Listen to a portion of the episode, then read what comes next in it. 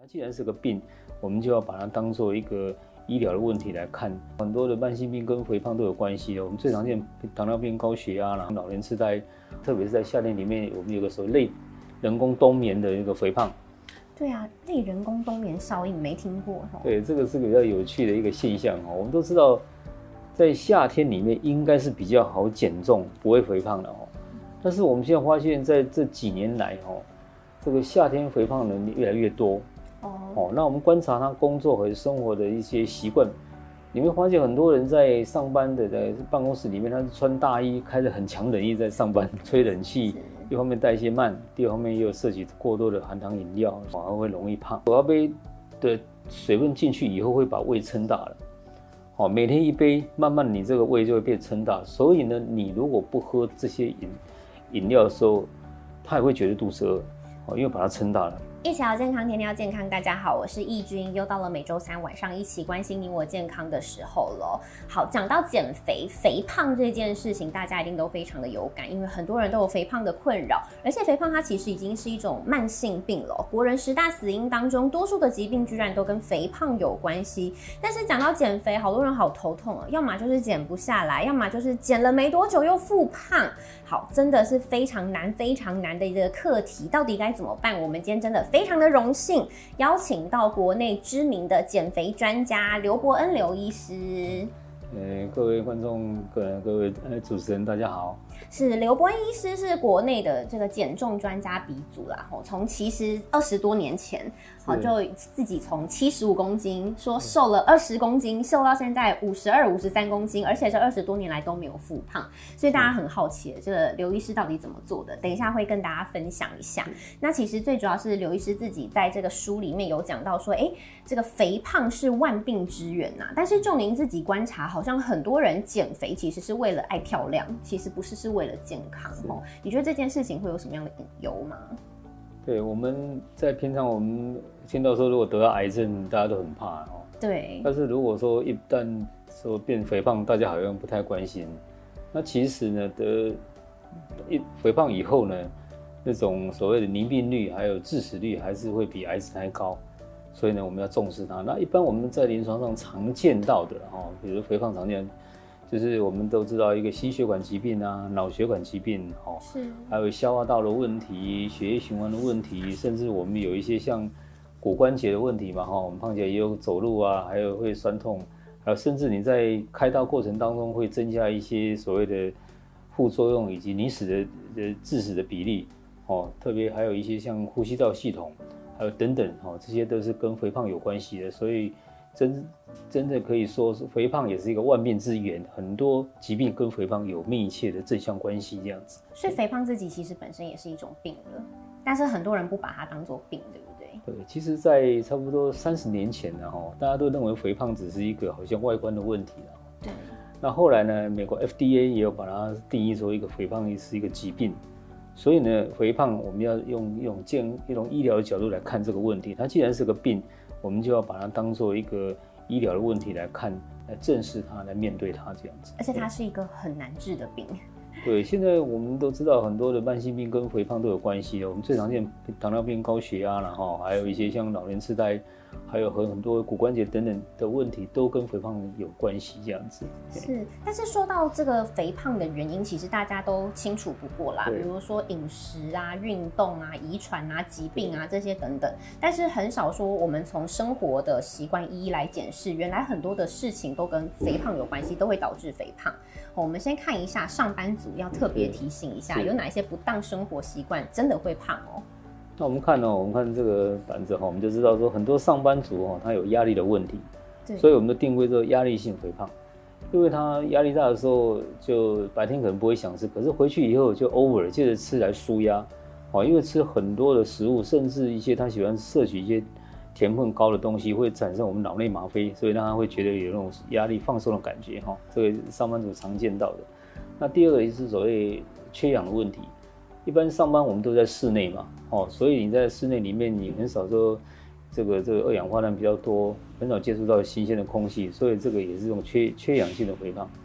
那另外呢，在夏天，特别是在夏天里面，我们有个所谓类人工冬眠的一个肥胖。对啊，类人工冬眠效应没听过。对，这个是比较有趣的一个现象哦。我们都知道，在夏天里面应该是比较好减重，不会肥胖的哦。但是我们现在发现，在这几年来哦，这个夏天肥胖的人越来越多。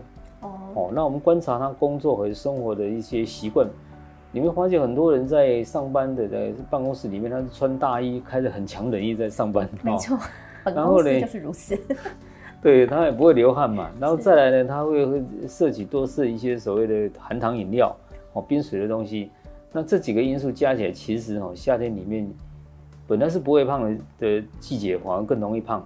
就像好像躲在一个人工的这种冬这个冬眠的一个环境里面，因为温度开得很低嘛。啊，对。哦，那温度太低，代谢率跟着低，哦，再加上一些一些一些冰冷的食物，所以叫做类人工的冬眠的这种肥胖。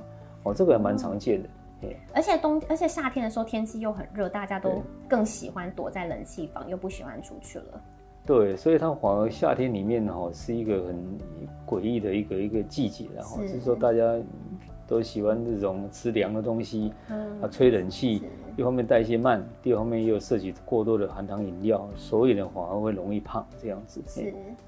再来是酒。再来就是说哈，我们上班族我们知道，我们上班以后现在大部分都是用电脑在作业嘛，哦。所以你也很多所谓劳力，所谓以前像要走来走去啊，像以前要传递公文都要手拿，现在都不用了嘛。我们只要手指动一动，就可以你的讯息就可以发出去。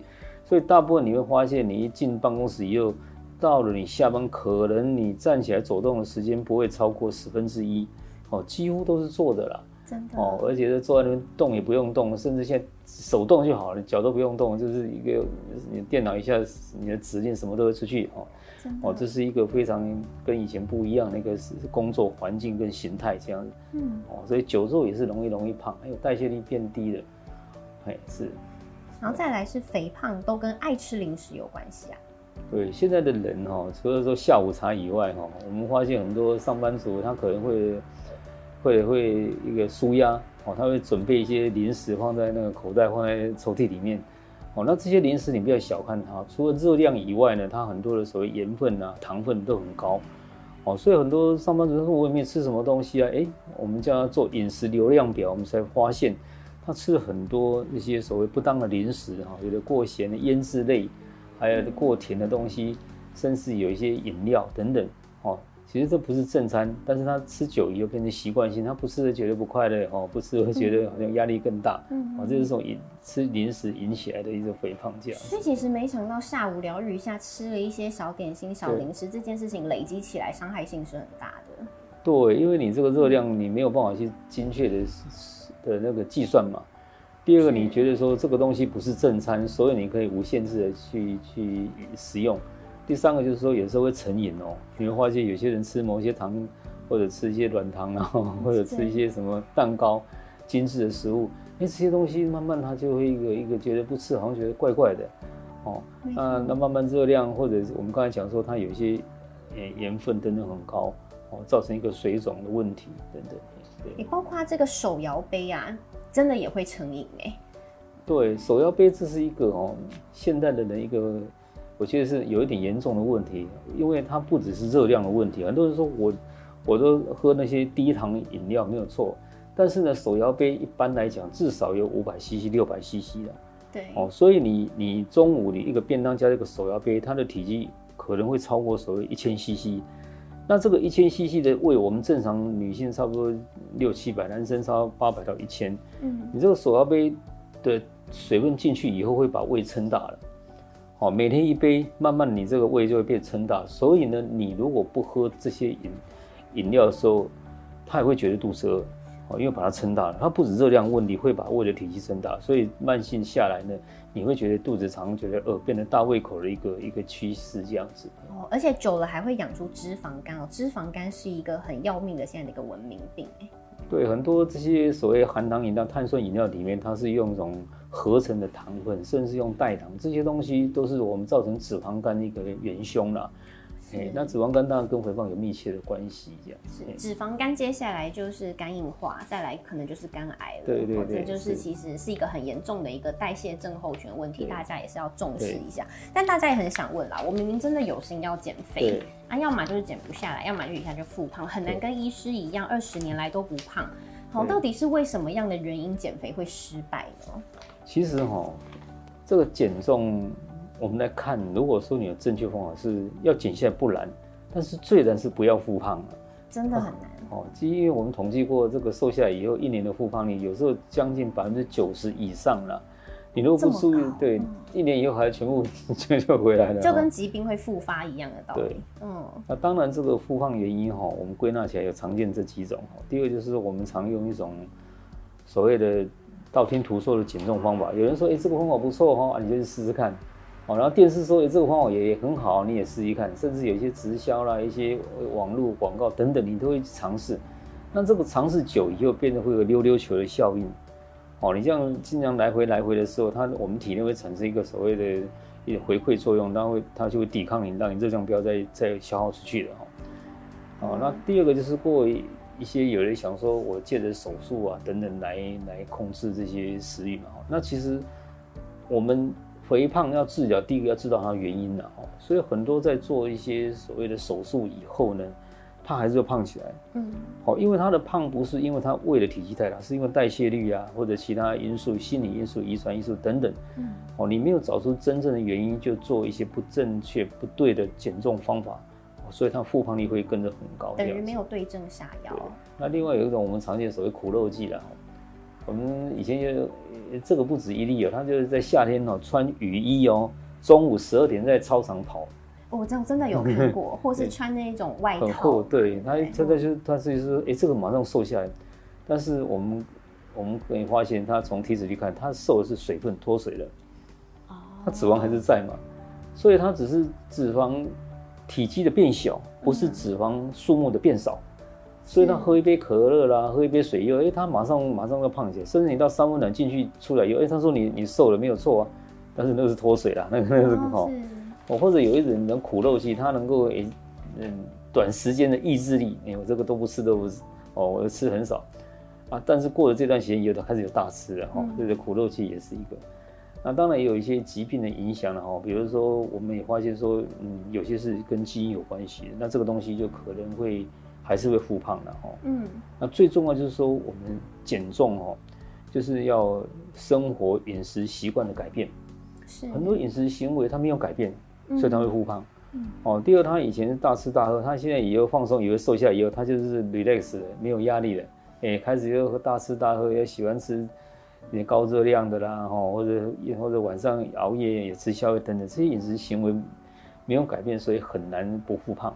所以这个其实就不是为了健康而减重嘛，对。如果你为了健康，就不会像这样子又找回以前的坏习惯了。很多人哦，他是当然第一个我们化解减重的动机最重要是 cosmetic，就是美容方面，他觉得说也这个这个不行的哈。嗯。那这个东西是不是很健康的减重动机了哦？对。我们还是要为了健康来减重。你如果是为了健康的时候，你就会有一个核心价值。哦，你自己有一个目标，说，哎，我为了健康，所以呢，我要好好来减，哦，不要这样子，嗯，有些不好的行为、不好的饮食习惯，我就要把它改掉，哦，这是一个很重要的因素，这样子。再来，遗传跟环境都有关系。对，这个遗传，哦，有时候是我们，比如说小儿微粒症候群，它是一个遗传基因引起来的，而且有些人，我们现在科学发达，我们从基因的检测上面发现，也确实有些人带有这个肥胖基因。好，那这个东西比例也蛮高的，从百分之三到十不等。啊，这个东西就像高血压、糖尿病一样，它是会会肥胖的。如果是确定有这样遗传性的时候，那我们要更要注意了哈，就是你一定要说你要时时跟肥胖是要共存，但是你要你要去 fight 它，你要胜过它，想办法对抗。对。那还有一些环境因素哈，其实我们现在的环境都是让我们能够易胖的环境啊。哦。哦，比如说以前我们住的家里都是公寓嘛，你要爬四层楼。那现在几乎我们都要坐电梯嘛。嗯。那以前我们上去学校上课走路，不然骑脚踏车。现在不是啊，要车子啊、公车啊、捷运啊，几乎让你没有走路、没有运动的这些环境。那再来，当然我们我们的所谓的这个环境，还有烹调习惯等等改变。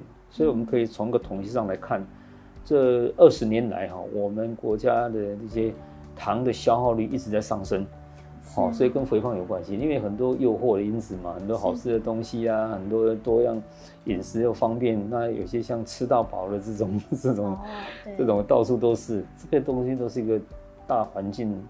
哦，是容易胖的一个因素，包括饮食精致化跟饮食西化都是一个关系，环境荷尔蒙也是会。对，现在很多污染哈，很多比如说塑化剂的哈，还有一些所谓一些一些重金属等等这些东西污染，也会让我们产生一个肥胖。容易肥胖的一个体质这样子。哦，那大家就很好奇了，因为医师自己，你刚刚才讲了失败的原因，但医师本身是一个成功的例子。你说二十年来都没有复胖，这是一件非常困难的事情，一年减了二十公斤，然后都没有再恢复。大家都很想知道说，哎，到底是怎么吃的？好，医师自己有一个清淡饮食六秘诀，这是今天的重点，要请大家就是请医师跟大家分享一下，哈，自己到底怎么做到的。那其实哦，减重哦，我成为一个减重医师哦，最重要就是你自己要一个 model 嘛，你自己都很胖的话，你这样子怎么教导别人？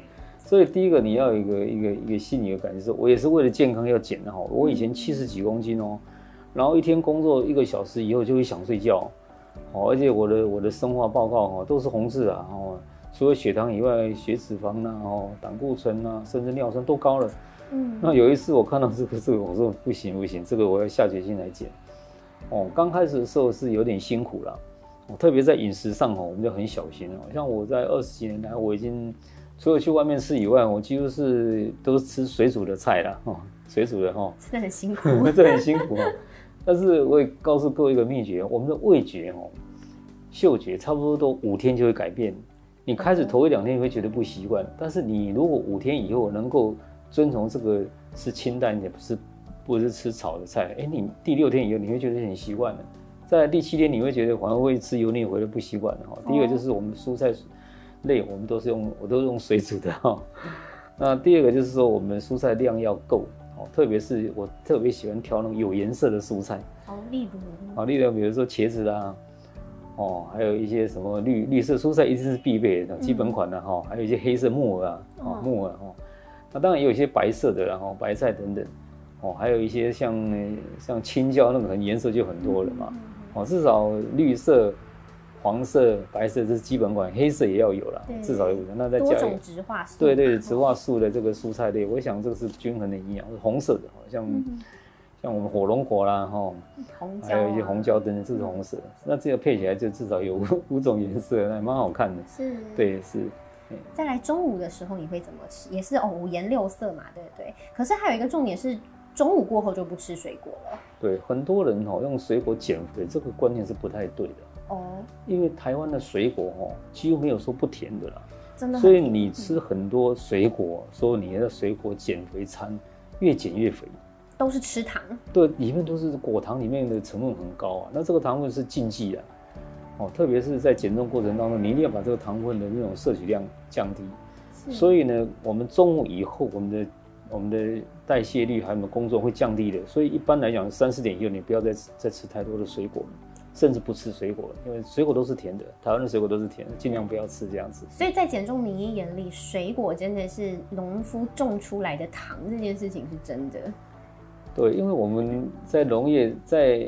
在农户的角度来看，这是对的，他要甜的水果才卖得出去嘛。啊，但是在健康的角度来讲，其实不是很正确，因为它含糖量太高了，果糖的含糖量太高了，这个对健康不是很有帮助。那有建议说，也不是说不能吃，但是一天要多少量，然后怎么吃会比较好吗？那一般来讲，我是自我要求就是所谓三二一比例的哈，这三份的蔬菜水果。基本量了哈，你要六四二也可以。那两份的就是碳水化合物，嗯，一份的蛋白质。那一份蛋白质，我们一般建议就是说，尽量是白色肉，不要是红色的肉，嗯，或者一周只吃一次红色的肉。那白色肉就是鸡肉、鱼肉嘛，嗯，哦，那甚至比较好记，就是两只脚比四只脚好，没有脚比两只脚好。四只脚是牛、猪、羊，嗯，红色的肉，所以它隐藏油多。那两只脚就是鱼嘛，啊，不是鸡肉嘛。那鱼是没有脚，所以两只脚比四只脚好，没有脚比两只脚好。哦。那淀粉类，我们还是建议说多吃一些比较粗食的淀粉，不要精致的、精致的淀粉。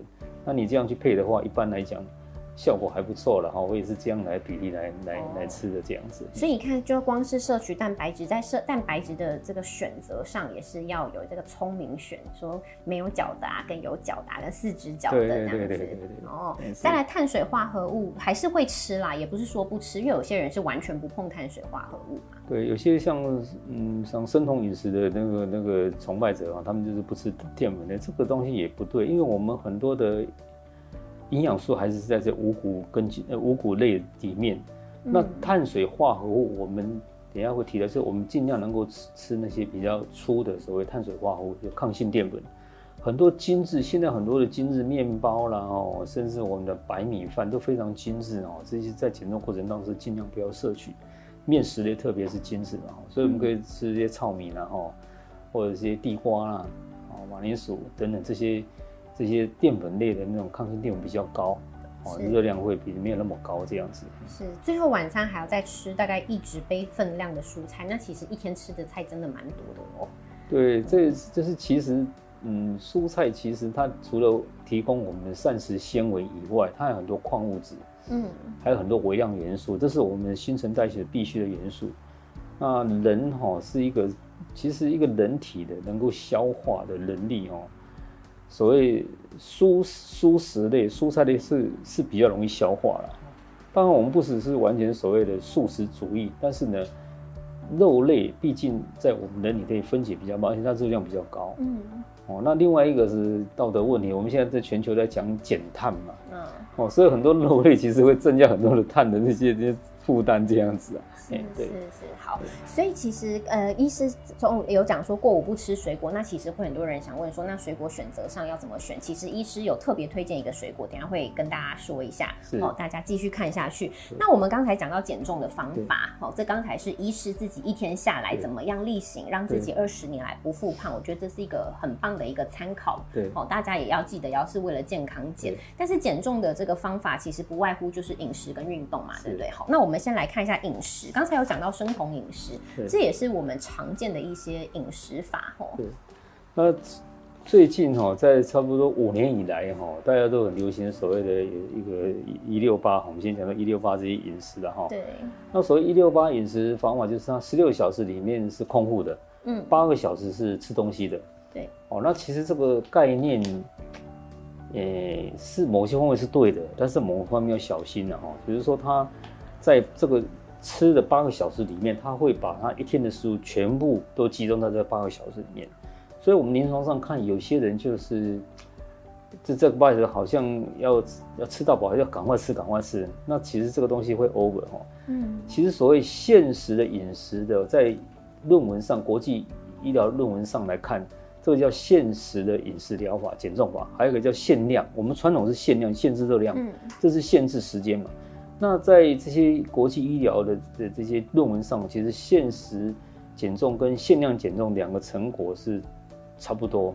嗯哦，那甚至呢，你这个现实的方面，因为他吃的选择食物，他会选择一些比较能够饱足感的哦高热量的东西，所以相对呢，它有些肌肉流失量会多一点。嗯那另外一个就是，如果说有些像糖尿病的病人呢，哈，或者一些血压高、心脏病人，我们是不太建议用一六八方法，哦，因为它的血糖的波动，它是有一个固定性。如果这个时间空腹十六个小时，它会血糖会过低。是哦，第二个就是有一些消化性的问题，比如说它很容易造成说胆囊的结石，因为它胆汁分泌嗯十六小时里面它会就集中在那边，没有办法分泌出来嘛，所以会产产生一个胆汁预留，造成结石的问题。所以一六八这个东西，我们其实在要执行之前，也要有一个健康的考量，还有专业的考量。是当然有它的好处，就是说你不会吃很多东西啦，甚至说你过午不食啊，哈、嗯哦，那这是要看体质，或者说间歇性的去做，不要说你你一年都在做，哦，那有时候对身体我们还是要要也是要斟酌对对对对体质对。那刚才医师也有讲说，有些人是吃了很多，然后选择的东西也不太对哦，所以其实食物的选择也是重点嘛。对，那当然哈、有些像生酮饮食哈、他们就是针针对专挑那个什么高油脂类的哈，这是蛋白质。那这个东西哈、我们在国外来看，这个就是所谓蛋白质饮食法，在美国有个叫做一个一个营养师很有名，叫阿肯森，他也是蛋白质减脂法，就是类似生酮的。那那时候太多的蛋白质跟油脂类哈，它会造成一个肾脏的病变，所以很多人到最后的 over 变成一个肾衰竭的病变。哦，所以这个生酮饮食要很小心了哈，因为那个现在医疗界也不太赞同这种方法，因为它是不平衡的、不均衡的一个饮食的内容哦，对我们身体不是很健康。就是完全不碰碳水化合物，全部都是吃油脂、高油脂类、高高蛋白质这样子。那再来有这个低碳饮食啊，低碳饮食其实跟生酮饮食蛮蛮类似的哈。那所谓低碳饮食哈，就是说那个所谓低卡了哈，low calorie diet 那个那个方法。那这个问题是在于说，它摄取就是说尽量热量尽量少了哈。那刚开始是有效，因为你热量少，当然你你的会消耗既有的热量会把它减重。但是有些人，有些像糖尿病的病人或者有些糖心血管的问题的病人，他会觉得他热量太低以后呢，它会变得低血糖的问题，嗯，哦，甚至电解质也不平衡哦，它会产生头晕啊，或者说这种。那另外一个就是说，它会有些人会暂时性忧郁症的。哦，因为他血糖太低了，他常处在低血糖的话，他会他会有一点忧郁，我也觉得好像今天打无精打采，哦，那这个东西也不建议说维持太久，因为毕竟热量是一个人活动的日的能量来源嘛，嗯，哦，经常处在这个低热量的这种情况之下，他的身体会产生一个。不可逆的变化，所以要特别小心这样子。是，所以不是坊间我们常听到的这些饮食减重法都是适合每一个人，还是要对症下药啦，然后找专业的可能营养师啊来帮你调配你自己的餐盘，因为每个人可能适合的不太一样吼。但是还有很重要的是运动这件事。好，人家说减肥真的靠运动也是非常重要的。是。可是大家都不知道说到底要怎么样动才能真的瘦哎吼。那其实运动哈好处就是说，我们除了说，第一个进去热量不要太多了，第二个哈我们要瘦要瘦的有型的哈有 feel 的，因为你如果说是只是脱水那个瘦是不好看，那我们很希望把这些脂肪能够能够降低，所以增肌减脂，好我们的那个 fat 这个这个减少，但是我们的型出来，所以这个运动也是一个非常重要的一个因素。那我们能够做的哈，一般我们建议就是。至少有有氧运动，从低阶开始嘛，哈，比如说你那种慢跑啦，或者体操啦，哦，或者一些比较像蛙式的游泳，这是比较低阶的含氧量的这些运动开始，哦，你慢慢增加。那另外第二个要运动要注意就是所谓的运动处方。那很多的人他刚开始运动的时候，他的效果很好，哦，他跟我讲，刘医师，我去跑步三个礼拜，瘦了两公斤上来，很高兴。可是第四礼拜以后，哎，怎么都不瘦下去，继续跑步。哦，这个就是运动处方，因为我们长久从事同样运动的时候，你会产生抗耐性。哦，好，所以你要你要你把你的运动的方式就是要改变一下。嗯，比如说你第一周慢跑，第二周游泳，第三周体操，第四周就所谓做一些所谓那个那个什么，嗯，打篮球啊等等，给它变化一下，这种抗耐性的产生就比例就会比较低，效果会比较好一点。所以运，所以原来运动不能只。做一种不能单一，要多元的运动。对对对，就是多样化，这叫运动处方嘛。哈，甚至有些人是不适合哪些运动，有些人可以适合哪些运动。比如说有些女孩子怕虎背熊腰嘛，哦，或者怕腿太粗，那你就不要一直用这个一直跑步练大腿啊，所以那个肌肉不不均衡。哦，所以这运动有时候也是有一点伤心，有点。也要注意一些专业的问题啦。啊，那如果女生怕大腿粗，要做什么运动？那其实我们可以做柔软体操也可以的哈，或者做一些有氧，呃中低中呃低中阶的一个那个耗氧量的运动哦，或者说一个像上肢运动就好了，不要做一些跑步啊或者激烈的一些慢跑的运动，这个哈，反正让自己下半身看起来很壮。对，因为你你肌肉就是会运动会反正比较比较会。发达嘛，所以这个有些体型上有些要稍微注意一下这样子。是，哎，你刚才讲到女生怕下半身看起来胖，而且尤其现在很多女生也怕小腹大。对，那小腹大，我们常听到大肚腩啊、啤酒肚啊这些，其实就是内脏脂肪惹的祸嘛。内脏脂肪太多也会导致肥胖，所以医师有特别帮我们整理出来，要怎么样吃才可以打击内脏脂肪？哎，这个好重要。如果你有小腹困扰的话，那其实肥胖哦，我们身体肥胖的部位最常见第一大宗就是肚子。你会发现胖的肚子先开始胖，因为哈我们的肚子的皮是这个空间是最大，第二地心引力嘛，所以往下沉就沉在肚子里面了。那这个肚子的肥胖，我们一般讲的内脏型肥胖跟代谢有关系，所以我们在食物的选择跟摄取上，我们尽量能够选择挑选那些能够促进新陈代谢的食物，哦，比如说海带啦，哦，还有一些禽鱼的，例如 omega three 的，哦，omega six 的这些食物，或者一些膳食纤维多一点的，哦，这豆类啦，还有绿茶类，哦，卡特可拉明它是，嗯，那个那个它可以提升新陈代谢元素哈，那会把那些内脏脂肪给把它能够帮助它能够分解掉这样子。绿茶好像也是近几年很多医师推崇的减肥圣品哈。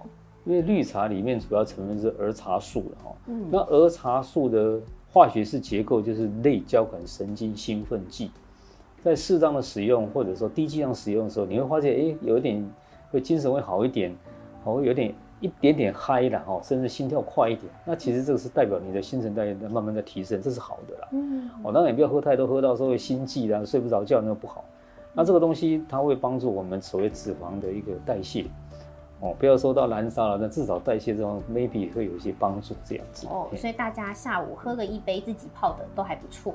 但是刚才讲到水果哈，医师是说，哎，不要吃太多，尤其过午不吃。但是特别有推荐一个水果叫做香蕉。对。为什么医师会特别推荐香蕉呢？这个香蕉哈是一个这个很神秘，也是一个水果的圣品哦。就是我这个推荐大家可以来考虑的哈。那台湾也是盛产香蕉的一个国家嘛，哦。那香蕉里面其实它还有含有几个成分，哦，我们都知道它纤维素多嘛，所以它会改善便秘啦，哦，或者改善一些一些所谓的挪动不良的这个问题。最重要，它还有含有一个是正肾上腺素的成分。哦。那我们以前就是。跟大家讲哦，细软甲丁就回了哈，好像吃香蕉皮会失清啊，其实这个古老的谚言也是对的哦。我们用更加科学研究去研究，它这个香蕉皮内衬内面哦，里面含有一些正肾上腺素。哦哦，那这些正肾上腺素就是所谓的一个一个一个血流头女血清激素了。我们知道很多情绪不好，它血清激素会下降。是，所以你这个。吃香蕉哈，或许血清激素 maybe 有一点点帮助，所以说心情会好点。因为细软甲丁就会，这个谚语还蛮有它的道理的。哦，那这个血清就其实对我们控制食欲也是有帮助的。哦，那第二个香蕉另外一个好处就是它含有抗性淀粉。嗯，我们很我们很希望吃进的淀粉不要被吸收，这个叫抗性淀粉，比较不能吸收的。它它的好处就是说，除了说我们能够能够促进排泄以外，它能够阻断。一些油脂类、淀粉类的吸收，就好像一个物理的薄膜一样，这样包在外面。所以你先吃一根香蕉，以后有些油脂类啦、糖分的吸收会比较少一点。哦，那第三个，其实香蕉也有饱足感的哈。我们可以说那个让它能够能够有饱足感，所以因为它胆固醇几乎没有了，哦，含含量没有什么有，所以的这个东西对于我们这些。胆固醇高的人等等哈，都是一个很好的一个可以选择的食物这样子。但最后医师在书里面还有讲到一个，哎，居然连呼吸都可以减肥，居然会这么简单。好，帮我们示范一下到底是怎么样的一个呼吸减肥法。好，这里我们先帮医师拿一下。我告诉一个大家，一个在在教室里面，在办公室里就可以做。你要坐着也可以，站着也可以，就是说你要手摸着肚子然后，嗯，然后你会看哦，你这样用力，这样用肚子呼吸。你会发现肚子在动哦，哦，那你可以哈，你用力呼吸，哦，大家看我这样，你要摸着它，刚开始你没有办法自己这样做，你可以摸着说，哎，哦，肚子前后了哦，那一般我们成年人，我们常说用力休息这样，这是腹式呼吸的，嗯，不在胸式呼吸，哦，胸式呼吸，但是呢，我们想改变做一个腹式呼吸，哦，前后而不是上下，那这个好处就是说，第一个让你腹部肌肉。有在动，它能够能够帮它能够把它消这个肚子的油。第二个，我们含氧量会增加，因为我们大部分的的这些脂肪都是囤积在肚子里面嘛，哈，我们让它这个肚子的这个换氧这个这个这个空间会比较大一点，好，而且你会觉得它会肌肉哦，还有油脂会跟着动了，哦，所以这个是腹式呼吸，一个是可以执行而且可以做得到的，是的一个一个呼吸法。那你站起来也可以的哈，不然你你久坐以后你可以站起来，你自己摸摸看哈。哦，这样更明显，哦，这样，就是肚子要前后前后，对，好这样子，好，而不是这样，我们正常是这样，这是胸式呼吸，腹式呼吸是这样，好，自己你自己或者这样的这个，哦，好，这样就很明显。那其实你一个小时做个差不多十下、二十下，哦，对消肚子还有对含氧量的增加都有帮助。而且你们做完以后，你会觉得头脑哎有点清楚一点，不会想睡觉这样子。哎，所以如果上班族下午你已经进入那个冬眠状态，赶快站起来动一下对，脑袋也会比较清楚。但是医师在里面书里面有讲，特别讲到说这个呼吸什么三长两短是什么意思？就是说你吸进去的时候慢一点，哦，哦，吐出来一一样哦，吸慢慢吸，快吐，就像我们游泳一样，哦，让它里面作用一下子嘛。因为你吸进去是含氧量多，啊，吐出来是二氧化碳，我们希望吐快一点，把二氧化碳吐掉啊。所以哦所以就是三长两短哦，我们配合那个那个那个 tempo 那个乐这个节奏哈，就是吸进去慢一点，哦，吐出来，甚至用口吐出来也可以，用鼻子吸，哦，用嘴巴吐会比较快一点。哦，有一种感觉呼出去的感觉，就像游泳那个动作这样子啊。哦，对，了解。好，没有想到上班族竟然在办公室就可以做，所以不是只能一直呆呆的坐在这个电脑桌前吹冷气、吃零食。好，所以其实说到底，减肥其实就是一个决心啦，为了健康，然后你要努力付出，这种也是要肯做到的决心。所以刚刚重点有跟大家分享了医师二十年来不复胖的一个秘诀，哈，是这个清淡饮食法，这个就是医师自己的减肥心法，有跟大家分享，那个蛮重要，大家可以记起来。哦，那包括是嗯、呃市面上常见一些减肥法，大家也要小心一下，因为不是所有人都适合。对所以今天有一些减肥的迷思，帮大家破解一下，然后正确的饮食观念，还有一些推荐的饮食，也都给大家参考看看。希望大家都可以减重成功，朝健康越来越近喽！谢谢刘医师，谢谢谢谢，拜拜。谢谢拜拜